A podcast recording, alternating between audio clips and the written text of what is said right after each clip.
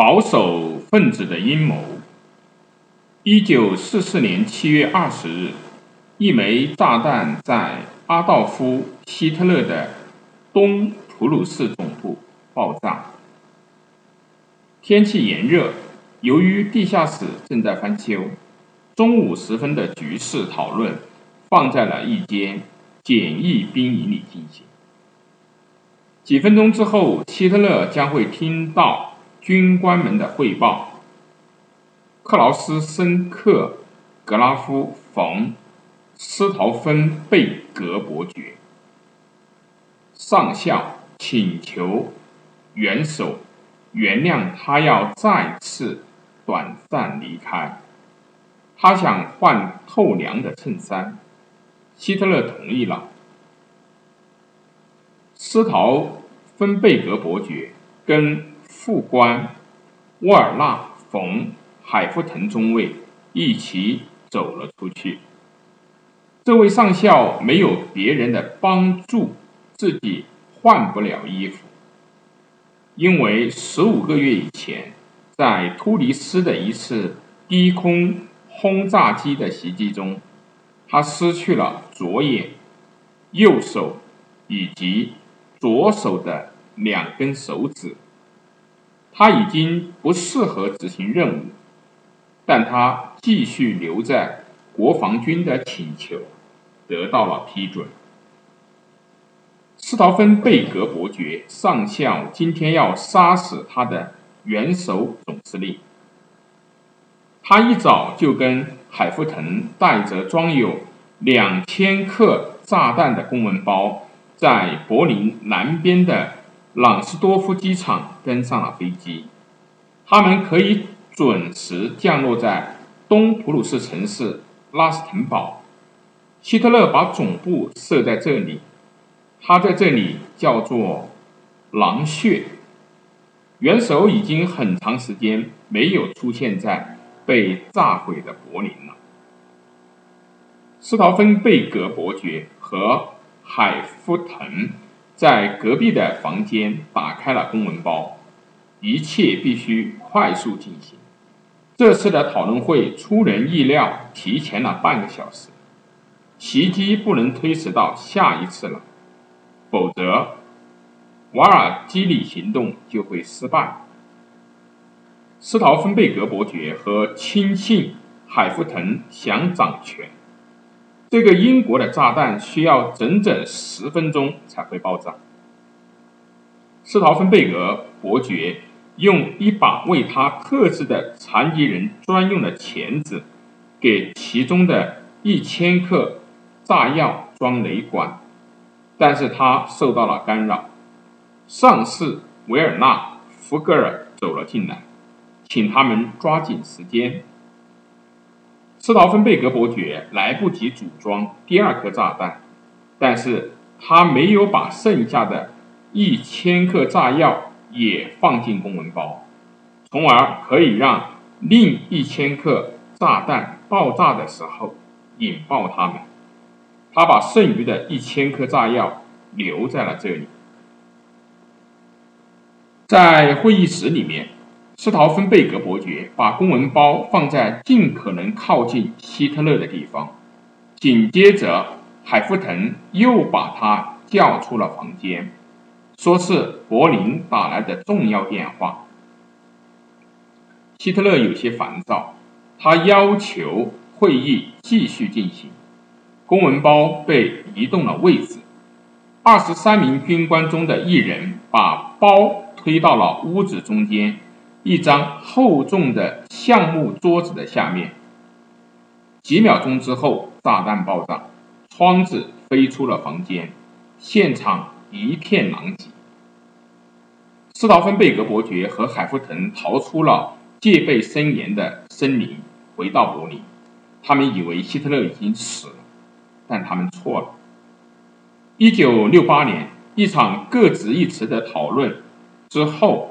德意志联邦共和国的基本法第二十条增加了以下内容：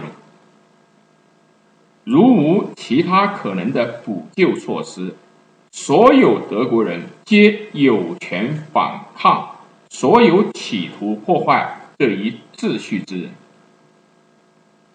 这一秩序是什么秩序？什么是不能被破坏的？宪法前十九条讲的是基本的权利，其中包括生命权、人格自由发展权、集会自由或职业自由。国家许诺给每个个体的这些基本权利，在法学家看来，已经不仅仅是主观要求，也是客观价值。宪法有义务用这些客观的价值，使所有国家行为以人为本，个体绝不能够成为各个统治者专断独裁的对象。在基本权利之后的第二十条是国家秩序最基本的法律标准。这些短小精悍的句子，在一定程度上确定了基本法的基本原则。据此，德意志联邦共和国是一个民主的社会联邦国家，因而就避免了专制和君主政体，对弱者的保护和有尊严的生存落实到每一个人。接下来的法条是：所有国家权力来自人民，国家权力由人民以选举和公民投票的方式得以行使。所有国家权力必须通过选举才有合法性，任何政党或者社会团体都不允许独自行使立法、司法和执法权。同样，这三项权利也都受到法律法规的约束。单个的官员没有法律基础的专断行为，都是违宪行为。基本法不容许任何人对这一秩序提出质疑，不论是谁。如果企图废除基本权利，民主或者法治国家都要明确考虑到公民的反抗。一九六八年添加进宪法的这一句话，从法律体系上来说很有问题。直到今天，还有很多的宪法专家不接受这句话，但它。其实相当于一个宪法级别的政治呼吁。古希腊罗马时期，人们就对谋杀暴君和对不谋其职的统治者的反抗权利有过深入的讨论。美国的独立宣言和法国大革命的文献都包含有关这个主题的段落。一九一九年的魏玛宪法却缺少这个内容。但是今天明确了的是。如果再出现一个独裁者，民主人士应予以抵抗。如果其他的手段不起作用，那么民主人士就应该发动每个个体来抵抗。斯陶芬贝格伯爵不是民主人士，他和军队、贵族和市民阶层中保守的战友想干掉希特勒。剥夺党卫军和盖世太保的权利，解散国家社会主义的工人党，但是斯陶芬贝格伯爵明显不想按照西方模式建立民主，人民应该继续走他们自己的德意志道路，接受独裁式领导，只是领导要更好一些而已。一九二六年。斯陶芬贝格伯爵在高中毕业考试中取得优异的成绩之后，立即加入到帝国的国防军。他属于他那一代人当中浪漫的狂热者和国家神秘主义者。阿尔曼传说超过一切，沉醉于斯特凡乔治创作的忧郁的诗歌中。一定是一种对英雄的特别向往驱使斯陶芬贝格这个天资聪颖、敏感而又有些体弱多病的文学爱好者走进了军官学校。一九三三年，希特勒成为帝国的总理时，斯陶芬贝格伯爵还属于对此坚决表示欢迎的保守人士之一。在社会民主党人和自由党人为了维持共和国而斗争之时，分歧的焦点主要存在于天主教中央党党内。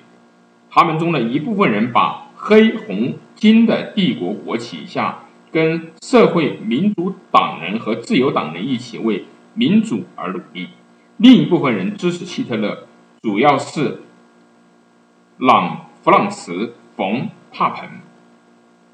重要的原因之一，他们认为自由的魏玛文化是堕落的，因而寄希望于一次道德上的革新。当时，斯陶芬贝格伯爵并不惧怕与国家社会主义组织接触。当很多军人期待已久的战争爆发的时候，他完成了自认为应尽的义务。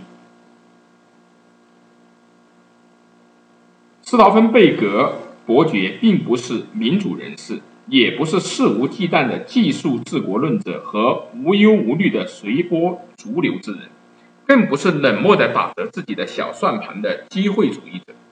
不单单是希姆莱的党卫军犯下的那些罪行，还有斯陶芬贝格的国防军所卷入的那些不法之事，都还只是恐怖的开始。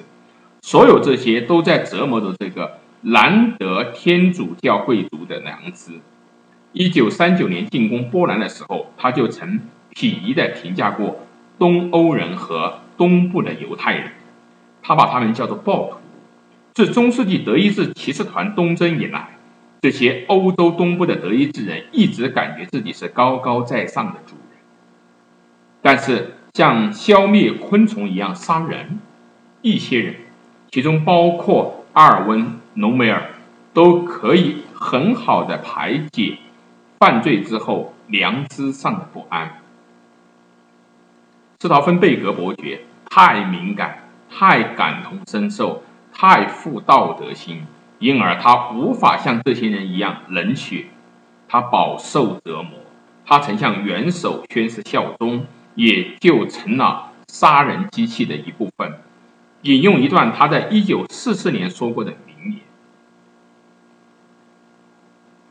现在到了有所行动的时候，然而敢于有所行动的人必然意识到，自己将有可能作为叛徒载入德国历史。但如果什么都不做，就又会背叛自己的良知。”然而，时机不对，已经不是最紧迫的时间，早已太迟了。瓦尔基里行动是一次彻头彻尾的失败之举。尽管国防军是唯一有能力与希特勒对抗的组织，但是能够做出清楚决定并将其一以贯之的军官微乎其微。除了希特勒和他的党派集团以外，其他人都知道战争已经失败，很多最严重的罪行已经发生。现在该如何挽救自己？这令太多人都备受折磨。反抗的最佳时机已然错过。反抗应该出现在一九三三年，民主。岌岌可危之时。